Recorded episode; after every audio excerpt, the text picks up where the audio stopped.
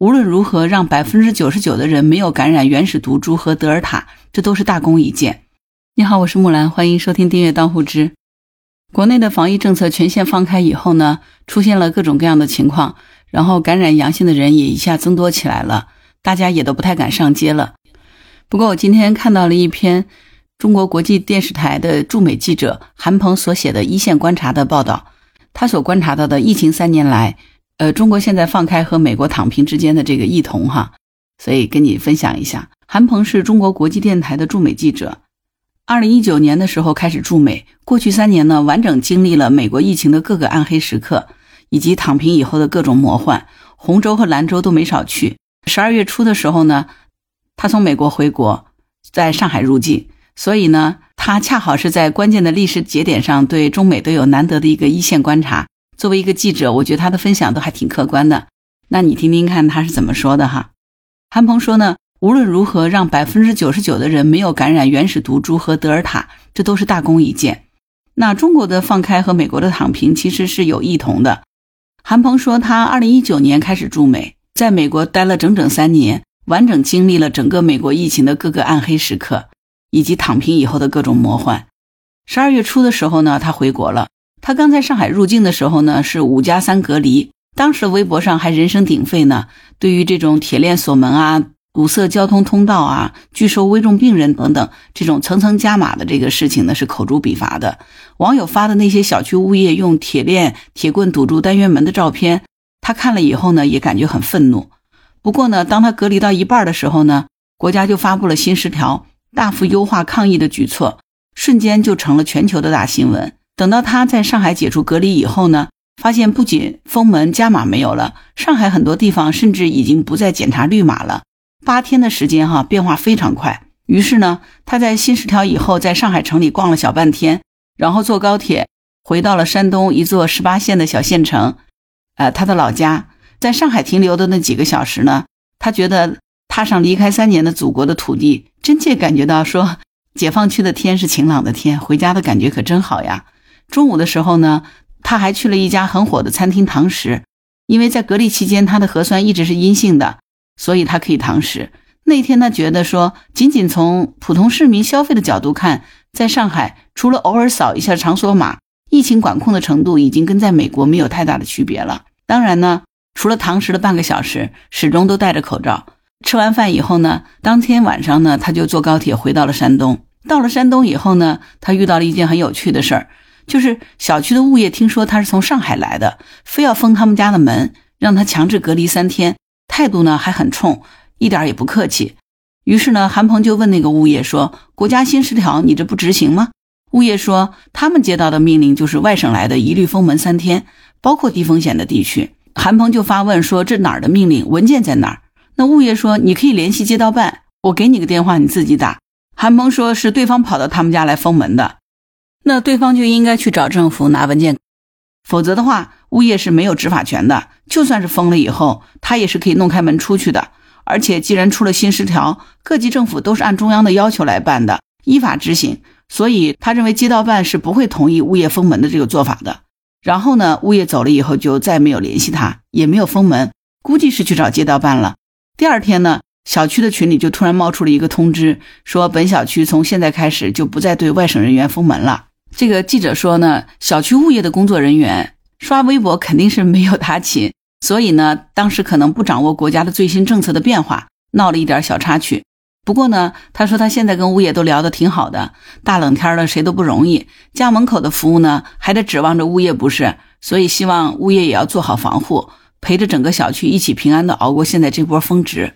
韩蒙他总结了一下，就觉得说，他恰好是在疫情最严重的三年跑遍了美国各地，又恰好在国内开放的当口呢，回到了祖国，还恰好在一线城市和十八线的这个小镇都有放开后的这个第一手观察。所以，对于这个比较中国放开和美国躺平的这个异同呢，他认为相似的地方呢，第一个呢就是刚一放开，街上的人反而少了，城市里反而显得是萧条了。就像有的网友所说的，新十条一出，最先消失的就是楼底下的广场舞大妈了。其实这不是经济或者政策出问题了，这是一个心理学的问题。是美国刚躺平的时候也是这样的，让人出来大家都不出来，而且美国呢，它也不是一上来就躺平，像纽约啊这些不少大城市，它都封控过。其实，在二零二零年疫情刚开始那会儿呢，虽然特朗普嗷嗷叫着魔幻躺平，但是美国的大城市呢，都是民主党的地盘，在美国它是很撕裂的。特朗普越是叫着躺平，民主党就越高调的封控，直接就自行颁布疫情封控措施，比如说强制口罩令啊、居家隔离令啊、宵禁啊、封城等等。纽约在二零二零年的四月份曾经封城了十八天，街上人去楼空，震撼了整个美国。十二月入冬的时候呢，纽约又停摆了好几周。只不过是呢，美国虽然也叫封城，跟中国是一个名字，但是呢，执行力是远不如中国到位的，所以呢，根本就堵不住病毒。但是呢，不到位的风控它也是风控。当时这个风控政策对美国的民众造成了很大的心理冲击，加上那个时候呢，病毒的死亡率是很高的，疫苗也还没出来，很多人都很害怕。但是封着封着，美国大城市的人逐渐发现呢，民主党的这个风控反调唱得高，防疫的这个效果很一般，而且还严重的拖累了经济和就业，还有消费。所以呢，民主党后来也就宣布躺平了，和咱们国内相似哈。美国大城市刚刚开始放开的时候呢，大街上反而也是更安静了。加上在美国呢，其实会有流浪汉、瘾君子之类的，城里刚一放开的时候，反而变得更萧条和破败、不安全。但是呢，没有持续太久，因为总是会有人更浪一些，愿意顶着病毒出门消费、蹦迪、聚会；也有一些人更无奈一些，不得不顶着病毒去上班。当时呢，美国把这些人称为必要工种，比如说清洁工、快递小哥、记者或者是警察，都属于这一类人。工作呢，必须是顶着病毒线下去见人的。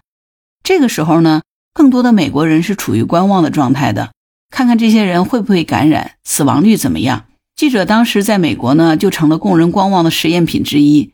他们尝试了很多新的工作方法，比如用超长的这个挑杆话筒去采访啊。主持人在自家的客厅里录节目，现在回想起来，他觉得这都是一些有意思的历史细节。不过幸运的是呢，记者他没有感染，但是身边常常有同事中招。这样的观望持续了一段时间以后呢，人们逐渐发现，你光躲着病毒，不出门见人，不参与社会资源交换，不把孩子神兽归笼，那别人不是这样的。于是呢，别人就会比你有更强的竞争优势了，活得也会更轻松一些。所以，光在家里躲病毒也不是个事儿，还是要出门的。冒风险也是有必要的，因为就算你感染了，死的不一定是自己，但是如果不出门，穷的一定是自己。于是呢，美国人就逐渐的出门了。这个观望的时间的长短呢，因人而异，主要是取决于这个人的浪和必要的这个程度哈。但总体来说呢，都是有一些暂时的萧条，再有逐步的回暖。不是一放开经济就能秒回到二零一九年的。不过这里说的那个与美国的相似点，他说的呢主要是心态和经济，并不是说病毒的这个致死率哈。美国在二零二零年的时候呢折腾了一通，特朗普在任上原始毒株是死了四十万。二零二一年呢民主党上台以后赶上德尔塔又死了六十万。中国现在面对的这个奥密克戎呢，致死率其实已经大幅下降了。我记得前面有一期我做过钟南山院士他说的，奥密克戎病毒现在的致死率是百分之零点一，致死率还是比较低的。所以记者说，他能够理解现在有一些人不敢出门的观望心态和因人而异的这个观望时长，谨慎一点嘛，总是没有错的。但是呢，你一直躲着肯定也不是个事儿，所以不要浪，但拥抱生活；不要怕，但做好防护，也别二极管。其实要找到符合自身现实的这个生活方式挺重要的。相似的第二点呢，就是感染都会出现峰值，看上去很吓人。部分的医疗资源呢会很紧张，脆弱的人群让人觉得很揪心。美国疫情严重的时候呢，有一个奇怪的情况，当时呢连专家都看不懂，说感染峰值到来的时候呢排山倒海，但峰值一过呢，感染的数量就会大幅的下降，病毒并不是一直呈现这个指数性的无休止的暴增。可是呢，按理说这个病毒传播力这么强，在没有风控的情况下，应该是一传十，十传百，百传万，万传全国，对不对？最后应该是没有人能逃得掉。但是为什么每次峰值过后呢，曲线都会趋于平缓呢？这个问题呢，至今好像专家们仍在讨论，有很多不同的解释模型，原因也很复杂。但是当时美国的结果就是这个样子，峰值来的时候呢，人人都阳，医疗也很紧张，吓死人，很焦虑。但是峰值一过，大家总体上就趋于安全了。偶尔听说有朋友阳了，但是并不是天天阳，月月阳，阳完了就不断的往重阳。当然，也有媒体报道过说外国人有人在三年里阳了三四轮的。美国也有段子说，杀不死你的病毒只会因为变异而变得更强大，再来感染你。但是这个主要说的是人们对于过去三年毒株不断的变异，死亡率却迟迟降不下来所造成的这个焦虑。呃，最开始在原始毒株的时候呢，没有疫苗，死亡率非常高，大家都害怕。等到德尔塔的时候呢，刚有疫苗，病毒却能逃逸，而且致死率仍然很高，大家都觉得很绝望。等到奥密克戎的时候呢，很多人在美国已经紧绷了三年，心态早就绷不住了，感觉这个病毒实在是太狡猾了，人类根本就不是他的对手，所以呢，自己也躺平算了，该吃吃，该喝喝。至于会不会感染，会不会死亡，那就生死都听上帝的。韩鹏说，他真的是听过好几个美国人是这么说过的，生死听上帝的。没想到呢，这次的致死率好像还真的低了一些。于是呢，有一些人竟开始反过来嘲笑中国清零了。即使那个时候还没有过硬的证据证明奥密克戎的这个致死率低，他觉得说这个逻辑其实也是蛮搞笑的哈。而且呢，每次峰值到来的时候呢，在美国的医疗资源也会很紧张，只是表现的方式和中国不同。这是因为两国医疗系统不一样所造成的。咱们国家现在是在峰值当中，很多药店呢是买不到布洛芬，这个让人感觉很发愁。呃，现在政府呢也在想尽办法的调动资源，而美国的这个峰值当中呢，是动不动医护人员就累得罢工了，医院空了，没有人，或者是一些没有买保险的人呢，治完病以后收到天价的账单，比如说有的新冠肺炎的患者，他出院以后。曾经接到过高达三十九万五千两百九十四块五毛二美金这样子的天价巨额账单，生不如死；或者是在病毒致死率很高的时候呢，约不到医生，耽误了治疗。为什么会有这个区别呢？因为美国的医疗系统呢，几乎是完全私有企业构成的，而且呢，医疗科技是比较领先全球的，所以呢，美国医疗系统应对新冠的时候呢，疫苗研发的很快，但是治病的时候呢，就是利润至上了。平时你没有疫情，只要肯花钱花大钱，就能得到特别好的医疗服务。但是没钱的呢，就要在线上排队好几个月，或者是超市去买药自愈。但是疫情峰值到来的时候呢，这套完全靠市场的机制就不灵了，很容易卡壳休克，而且穷人都感染了，你富人也是跑不了的。不过呢，峰值一过就又好了。但是呢，无论是什么医疗体系，面对病毒呢，老人、孕妇、孩子。无疑都是最脆弱的。这个呢，不管中国还是美国都是一样的，谁家都不是上有老下有小呢？有几家真的一辈子不生娃？这个时候呢，同理心其实挺重要的。若是真的能够搭把手呢，救个人，其实真的是佛祖说的哈，胜造七级浮屠。因为有同理心的社会呢，才会有希望，对吧？所以，如果主流的这个舆论全是社会达尔文主义，没有什么同理心，都是什么弱肉强食、优胜劣汰。那么，这个人的悲欢离合并不相通的社会呢，就会逐渐变得麻木了，对吧？所以呢，韩记者说，如果你遇到有这样的大 V 啊、媒体人，哪怕是普通的网民、身边的朋友，说点这样的观点，都应该站出来怼他。只有咱们自己光明一些，社会就会更光明一些。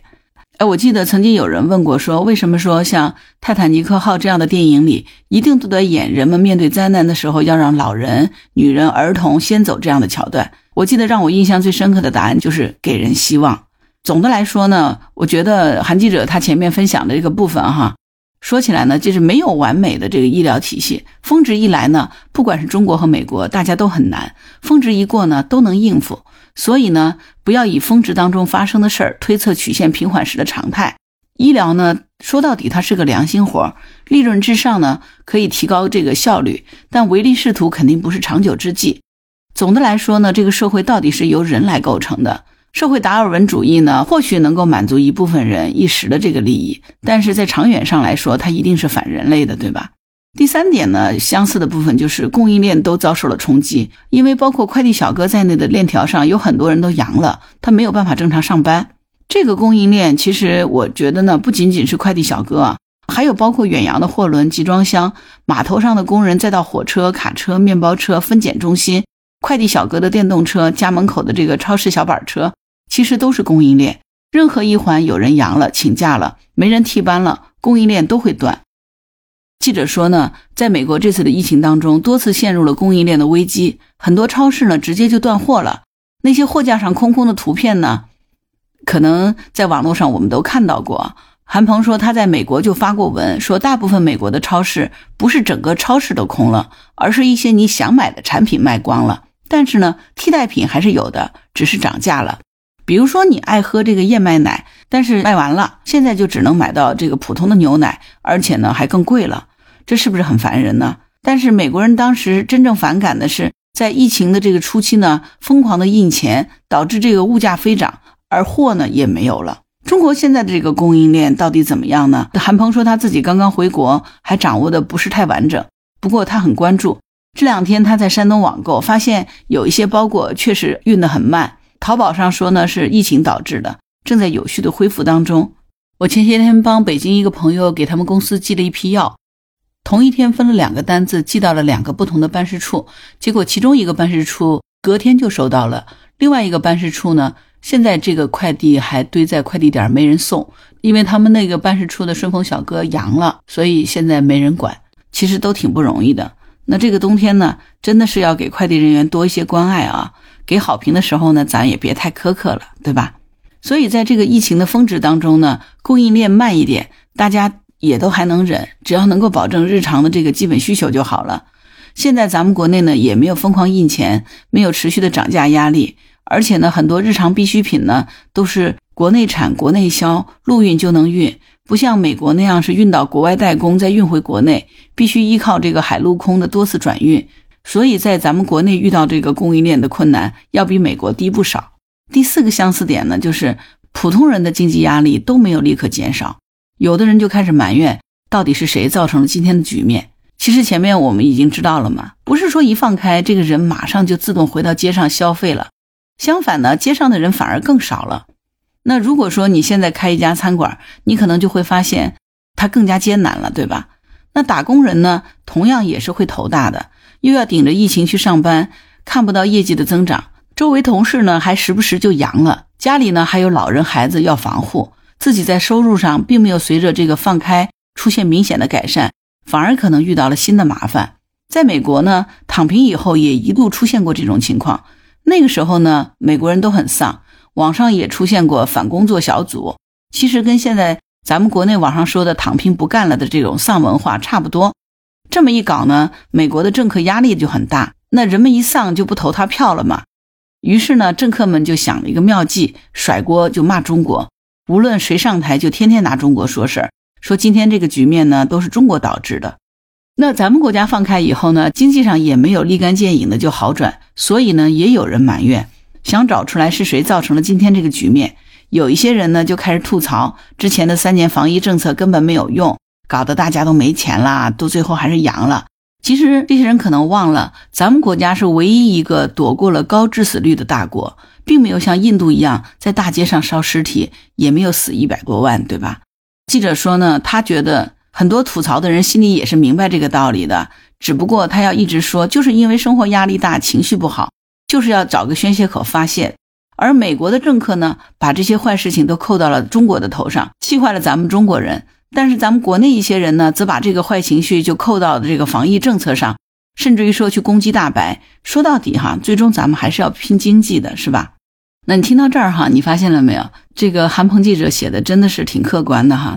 不同的这个地方呢，第一呢，中国是等到致死率高的这个毒株过去了以后才逐步放开，没有出现美国这个广场上插满白旗、降半旗，印度大街上到处烧尸体这种惨状。美国既然是躺平，那它肯定跟咱们国家这种说放开的意思是不一样的。其实咱们国家它只是放开了这个疫情的防控，但它绝对不是躺平哈。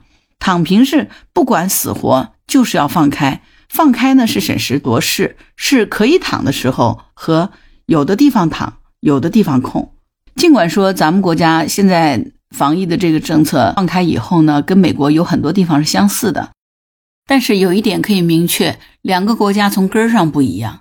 摸着美国过河可以吗？参考一下就可以了，但是千万别全学。如果是这样的话，去年德尔塔那一会儿，咱们就绝对不会比印度好过了。印度在大街上烧尸体，美国死亡一百万的时候呢，咱们中国大陆长时间的零新增，妥妥的就是诺亚方舟。这个我相信大家都还记忆犹新，对吧？第二一个呢，在中国的关键领域的公共服务它是公有的，所以呢就不会动不动的一出来就是医护人员罢工了。民营企业的这个必要服务啊，快递啊，如果真的出问题呢，国家是托底的。前面不是已经说了吗？美国这个医疗体系是私有公司构成的，医生护士感觉自己九九六，他就罢工了嘛，这就搞得大家两难。呃，这个其实也容易理解。前面不是说了吗？美国的这个医疗体系呢，它是私有公司构成的。如果医生护士感觉自己九九六了，那他就罢工了呗。所以这样子呢，也搞得大家两难。你说你骂他们趁着国难当头的时候绑架社会吧？毕竟人家白衣天使每天顶在抗疫的一线救人呢。你支持他们罢工维权，多加薪，多休息吧。医疗的成本就更高了，医疗的资源就更少了。那至于说造成这样两难的根源是什么呢？是美国的这个体制问题。医疗这个事情呢？像前苏联那样完全公有化，禁止私人资本的这个进入，那样的话会没效率。但是呢，也不能像美国那样完全私有化、市场化，那会给人命标价。而且在公共卫生危机的时候呢，根本就打不了硬仗。那民营的快递物流呢，其实也是一个道理的哈。完全公有化呢，它就没效率；完全私有化呢，在危机面前它就会崩。就像前两天英国又有十万的护士罢工了，不得不说哈。咱们国家的这个制度在应对危机这个方面呢，领先了美国和西方制度很多个段位了哈。还有一个很大的不同是，中国人真的很自觉，绝大部分的人呢，在露天环境都是戴口罩的。就这点来说，比美国实在是强太多太多了。韩鹏说，他回国以后最大的发现就是，即使是在户外，也基本上人人都戴口罩，无论是人流密集与否。而在美国这个大街上呢，露天环境戴口罩的最多也就是四个里头有一个。他在美国的时候，在人少的露天环境里，他都是不戴的。但回国以后呢，他立刻就乖乖戴上了，保护自己呢，也是保护别人，对吧？第四个呢，中国的这个防疫政策的变化不是出于党争的目的，所以呢，官方是不会故意隐瞒信息的，误导民众说什么喝消毒水、不用戴口罩之类的这个鬼话。现在呢，美国的这个政府它是碎片化的，但是呢，疫情的发展变化它不是片段式、跳跃式的。咱们国家的防控呢，连续的、动态的，用一个碎片化的政府赢得大选为目的的去防疫，以资本为手段的去搞选举，这样的话呢，就会变得很魔幻。这就是美国的现状嘛。但是中国不是这样子，所以其实还是那句话，中国也许在有些地方跟美国是有一些相像，但是呢，别忘记了从根儿上。他们根本就是不同的。好了，关于这期节目，如果有什么想法，请在评论区给我留言。如果你喜欢我的节目，欢迎订阅当户知。当然，你可以加入木兰之家听友会，请到那个人人都能发绿色朋友圈的平台，输入木兰的全拼下划线七八九就可以找到我了。好啦，今天就到这儿，我是木兰，拜拜。